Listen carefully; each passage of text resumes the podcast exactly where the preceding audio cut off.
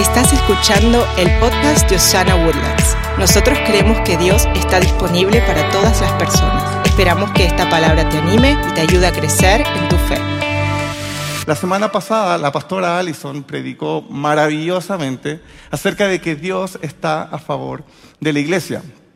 Y hoy vamos a hablar acerca de que Dios está a favor de, de Woodlands, Dios está a favor de los perdidos, Dios está a favor de los que están esclavos por el pecado, o como lo llama la Biblia, Dios está a favor de los oprimidos. Siempre como iglesia cuando hablamos de algún tema, nos gusta usar la Biblia, porque creemos que Dios inspiró esas historias. Y de una u otra forma son una especie de espejo donde podemos vernos reflejados en cada uno de esos relatos y poemas. Esos relatos nos muestran el corazón de Dios y cuál es nuestro rol en su voluntad. El relato bíblico, donde cada capítulo se construye sobre el anterior, por esa razón, si saltamos algunas páginas, es muy probable que perdamos la historia central. ¿A cuántos de ustedes les gustan las series? Las series de Netflix. ¿A cuántos pecadores? Ahí hay uno. Muy mala. Bueno, a nosotros con la Lorita nos encantan las series. Siento que lo único malo que tienen las series es cuando llegan al final. No sé si les ha pasado. Uno ve el último capítulo y de repente salen las letras y la pantalla se empieza a ir a negro y uno se empieza a ver reflejado en la pantalla. Uh, ¿Qué vamos a hacer ahora? ¿Les ha pasado? Lo otro malo que tienen las series es cuando uno agarra un capítulo por ahí en cualquier parte de la mitad me acuerdo que una vez fui a casa de unos amigos y ellos estaban viendo su serie, estaba a punto de terminar. Entonces me dice, espera, espera, está por terminar. Ya, y uno se sienta a esperar. Y como que cuando a uno le gusta algo, quiere que al otro le guste también. No, no, mira, fíjate que este personaje, y uno está como que no entiende nada. Y termina la serie y ellos celebran ese capítulo y uno como que cualquier cosa. Bueno, exactamente lo mismo nos pasa muchas veces con la Biblia tendemos a acercarnos de manera parcializada. Un versículo por acá, otro por allá. Está bien, Dios nos va a hablar y nos va a bendecir a través de eso. Pero es muy probable que perdamos la historia central. Cuando tenemos una visión de cerca, podemos ver ciertos detalles, pero cuando vemos de lejos, podemos ver todo el panorama. Podemos hacer mejores conexiones, entender mucho más y celebrar cada capítulo. Por ejemplo, si yo leo Génesis capítulo 1, versículo 1, en el principio Dios creó los cielos. Lo que genera muchas preguntas. ¿En el principio de qué? Si Dios no tiene principio. Pero cuando yo veo toda la trayectoria de la Biblia, llego a Apocalipsis y veo a Jesús declarando, yo soy el principio. Ahí toma mucho sentido, así como lo dice Juan en el capítulo 1, versículo 3, que dice, por medio de Él han sido hechas todas las cosas. Jesús nunca fue el plan B, Él siempre ha sido el plan A. Todo se trata de Él y de su obra y de cómo Él está a favor de los perdidos. Bien, así es que vamos a la Biblia. Y esta historia comienza en lo que para muchos es el primer libro de la Biblia, Éxodo. Sí, pero no, porque cuando abro la Biblia el primer libro es Génesis. Pero en Éxodo es donde se empieza a escribir la historia de redención. Egipto era una superpotencia en ese tiempo. Y ellos empezaron a ver una amenaza del pueblo de Israel que crecía en sus tierras. ¿Y cómo respondieron ellos? Esclavizándolos. El pueblo de Israel fue esclavo en Egipto por más de 400 años. 400 años de tener una vida indigna, de ser deshumanizado de una manera impensada, de trabajar 24 horas, 7 días a la semana, haciendo ladrillos para construir almacenamiento para Faraón. Todo esto bajo golpes y torturas. Pero todo esto se acabó cuando Dios en el capítulo 3 de Éxodo declara, ciertamente he visto la opresión que sufre mi pueblo. Han llegado a mis oídos los gritos desesperados, así que he descendido para librarlos. He visto también cómo los oprimen los egipcios. Y este versículo resulta absolutamente central para conocer el corazón y el carácter de Dios, porque este es un Dios que oye el clamor. Aquí el clamor inaugura la historia. El clamor es el motor que hace andar las cosas. El clamor es lo que genera una nueva historia, porque este Dios no solamente va a escuchar el clamor, sino que Él va a responder. ¿Y cómo responde? Con la libertad Ahora, piensa un poquito como en tu propia vida. Piensa cuáles han sido esos momentos que de una u otra manera te han formado más. Esos momentos que te han hecho abrir los ojos y tomar decisiones fundamentales en tu vida. ¿Cuántos de esos momentos están asociados a esos momentos donde ya no hay nada más que hacer? Donde sentimos que hemos llegado al final y todo se derrumba. Donde pareciera que no hay salida. Porque mientras el doctor tenga la medicina correcta, mientras el banco te pueda dar el préstamo, pero cuando no hay de dónde sacar, cuando la medicina no es suficiente, ahí es cuando el Señor dice, aquí entro yo porque no nos queda nada más que hacer que clamar. Y este Dios siempre, siempre oye el clamor del afligido. Sí. Y no solamente lo oye, Él responde. ¿Y cómo responde? Con la libertad. Así que Dios mandó a un pastor llamado Moisés a que fuera a hablar con Faraón. Y conocemos bien esta historia de cómo Moisés está discutiendo con Faraón y todo eso. Viene todo esto, lo de las plagas, de las ranas, de las langostas. Se les multiplicaron las suegras a los pobres egipcios. Sí, una cosa pero espantosa, imagínense. Hasta que llegó la liberación. Así que la liberación los llevó en un trayecto donde ellos terminaron a los pies de un monte que se llama el Monte Sinaí. Y en el monte Sinaí, Dios le va a hablar al pueblo.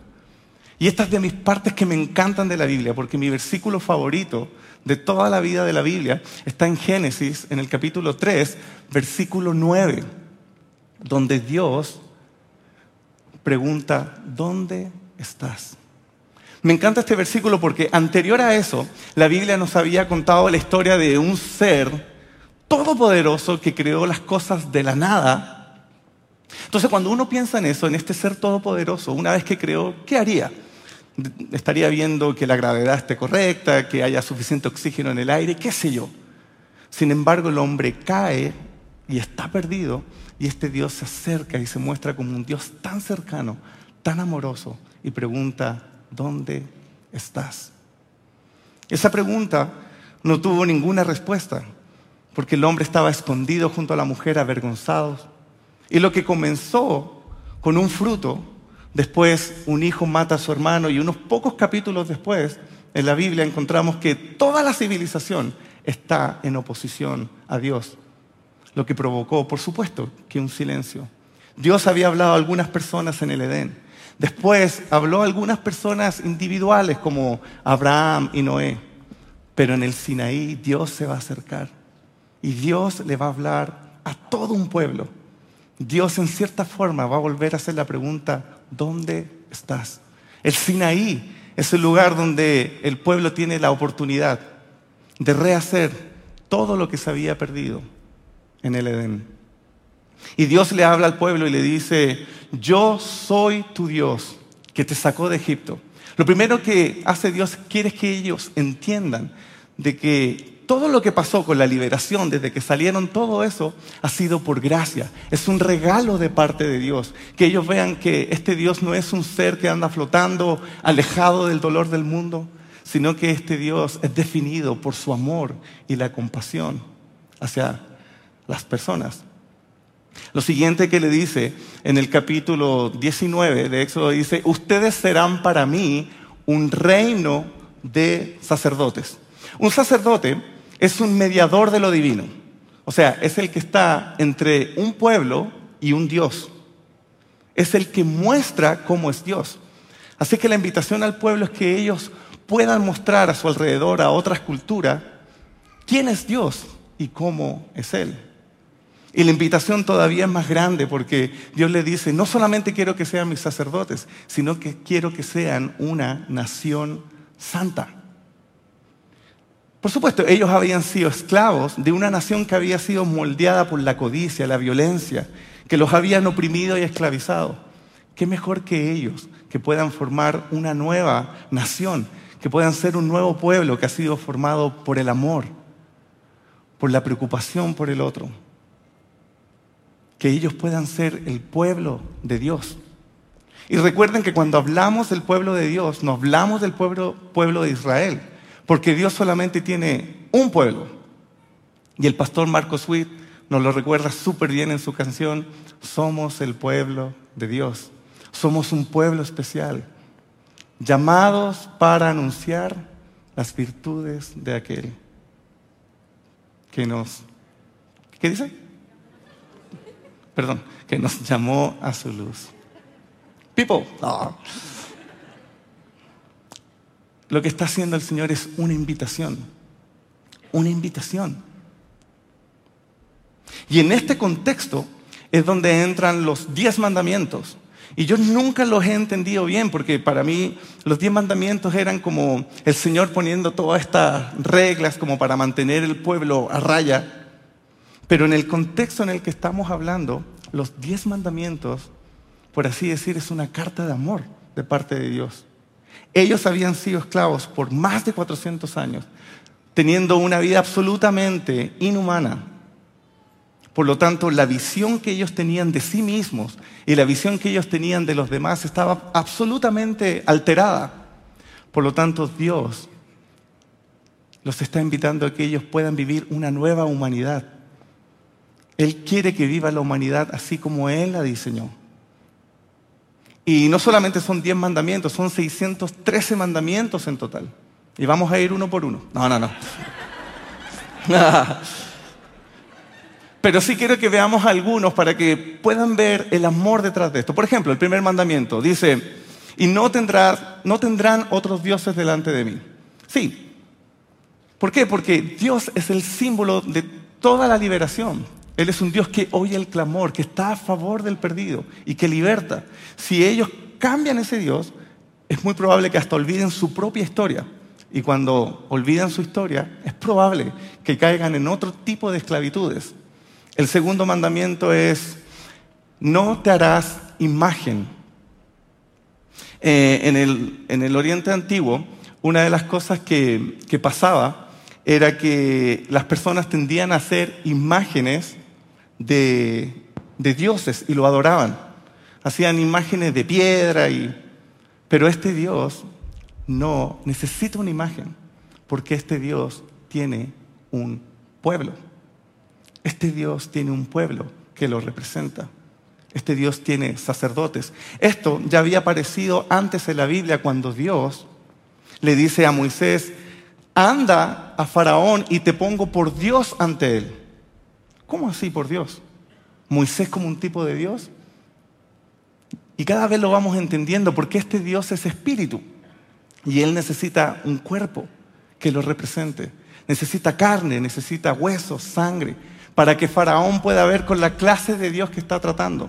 Y no solamente Faraón, sino toda la humanidad pueda ver que este Dios ama, que este Dios oye el clamor del perdido y que este Dios liberta. Este Dios está haciendo una invitación a que las personas no solamente vivan una nueva humanidad, sino que les está dando un propósito y una identidad. Ustedes son mi pueblo, ustedes son mi cuerpo. Y en base a esto llega el tercer mandamiento, que dice, no tomarás el nombre del Señor en vano o no lo usarás a la ligera. Los judíos, algunos ni siquiera pronunciaban el nombre de Dios. Algunos americanos como que también, como que nos dicen, oh my, ¿han visto eso? Los latinos como que les vale, la señora, ¡ay, Padre bendito Jesús! si bien tiene que ver con lo que decimos, pero en el centro de este mandamiento entendemos la profundidad que tiene. Estos ex esclavos ahora son representantes de Dios. Por lo tanto, la reputación de este Dios va a depender de qué hagan ellos con el nombre de Dios. En sus hombros ellos tienen el nombre de Dios. ¿Van a actuar como Dios? ¿Van a escuchar el clamor del oprimido? ¿Se dan cuenta cómo el Señor a través de todo esto está humanizando al pueblo, les está mostrando que existe una mejor manera de vivir de acuerdo a lo que Él diseñó. Y después de esto vienen un montón de otras reglas y cosas. Y, por ejemplo, hay una que dice que si le quitas el manto a alguien, devuélveselo en la noche. Por supuesto, si estás en el desierto, es lo único que tienes para abrigarte. Entonces dice, porque si Él pasa la noche sin su manto y Él clama a mí, recuerda algo, yo siempre escucho el clamor del oprimido. Así es que no te transformes en un nuevo faraón. No seas un nuevo Egipto. Lo que por gracia has recibido, por gracia dalo. Y así como eso, hay varias cosas más. Por ejemplo, ah, y cuando venga un forastero, trátalo bien. Recuerda que tú fuiste forastero, tú fuiste extranjero. Es Dios humanizando al pueblo, invitándolos a vivir esta humanidad como Él la diseñó. En la Segunda Guerra Mundial, cuando arribaron los de Gran Bretaña, había un coronel que se llamaba Goning, y en su bitácora él escribió que cuando llegaron a la Cruz Roja, la parte femenina, dice que era una cosa espantosa. Espantosa, o sea, todas las camas juntas, no había higiene, ah, en fin, lo más cercano al infierno de la tierra, así lo describe. Y dice que de pronto por correo llegó una caja de lápiz labial, llena de lápiz labial. Entonces, él dice, ¿a quién se le ocurriría mandar una caja de lápiz labial? Cuando estamos rogando por tener más medicina, tener más camisones, tener... Pero dice que lo que parecía algo tan tonto, de pronto se transformó en algo absolutamente brillante. Porque las mujeres empezaron a estar a lo mejor en sus camas, sin sábanas, sin camisones, pero con sus labios rojos. De pronto iba una mujer deambulando con una frazada, pero con sus labios bien rojos. Él escribe y dice que encontró en una mesa de autopsia a una mujer ya fallecida, pero que en su mano se aferraba a su lápiz labial. Él dice fue algo genial, porque ese lápiz labial les, devolvió su humanidad. Muchas veces la diferencia entre, entre, estar absolutamente perdido y el cielo es un poco de lápiz labial. Y Dios está haciendo eso con el pueblo, devolviéndoles su humanidad, pero también dándoles propósito, dándoles una identidad, haciendo una gran invitación que ellos puedan ser sus representantes aquí en la tierra. ¿Y cómo respondió el pueblo? Con un gran sí. Estamos recién en el segundo libro de la Biblia, así que, así que queda mucho por recorrer.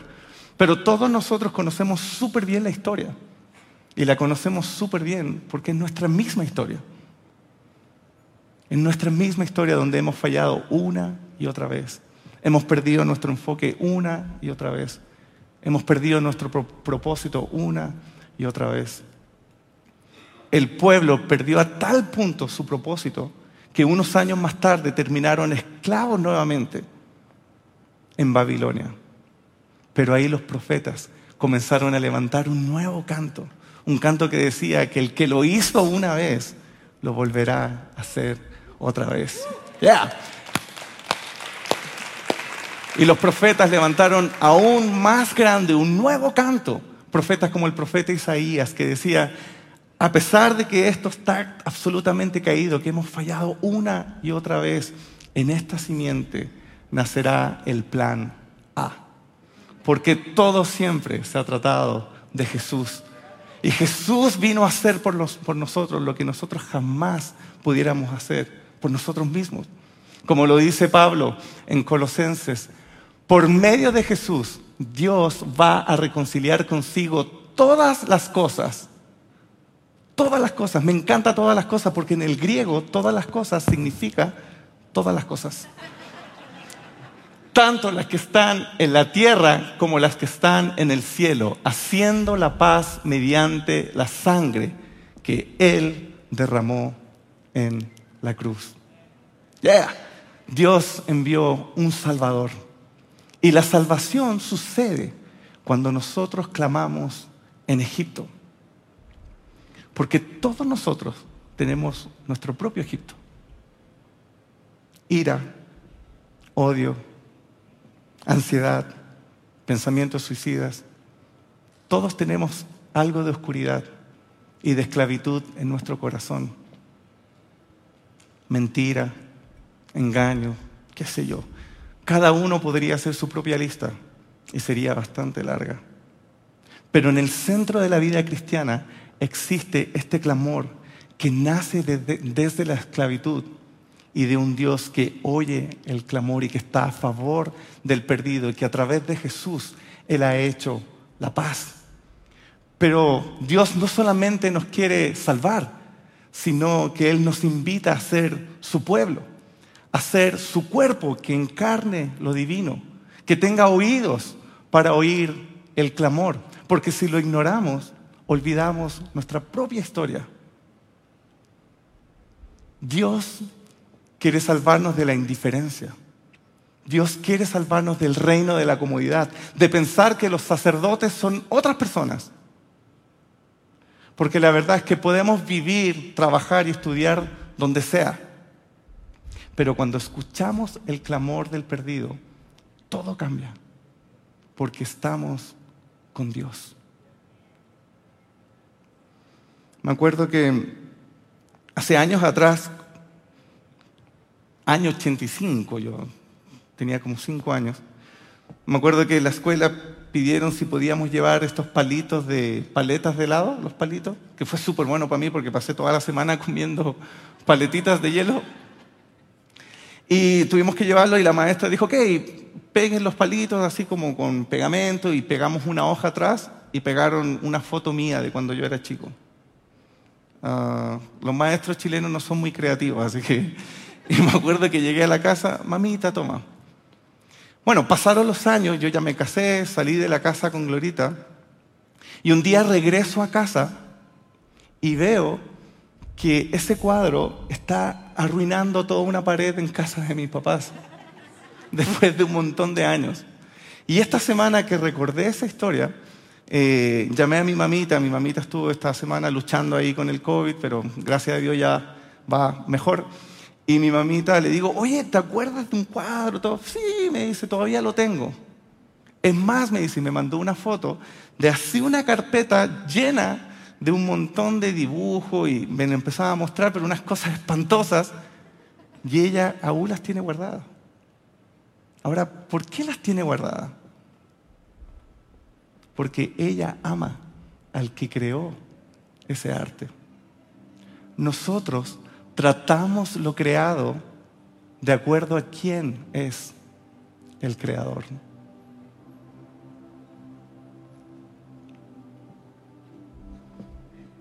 Por más que nuestros semejantes, nuestros prójimos, estén desfigurados por el pecado, Dios los ama. Hay una historia que me encanta que es de una mujer sufre un accidente en un auto y cuando llega el esposo al hospital, el doctor le dice, casi todo tuvo que ver con su rostro. Así es que tienes que ser fuerte, ya no va a ser la misma esposa que recordabas. Y él por primera vez entra para poder ver a su esposa. Ella está toda vendada, y el doctor comienza a quitar las vendas por primera vez. El doctor mira su cara, la ve toda amoratada, su boca un poco torcida. Y el esposo baja, toma su cara, besa su boca torcida y le dice, me encantas. Y el esposo toma su cara, besa su boca torcida y dice, me encantas.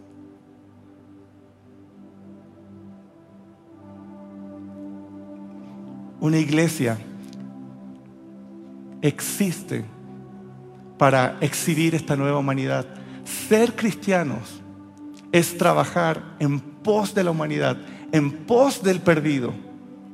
Jesucristo les dijo a sus seguidores, vayan, vistan, alimenten, ocúpense de los que lo necesitan, porque ellos son nuestros compañeros, portadores de la misma imagen. Y cuando los amamos a ellos, amamos a Dios.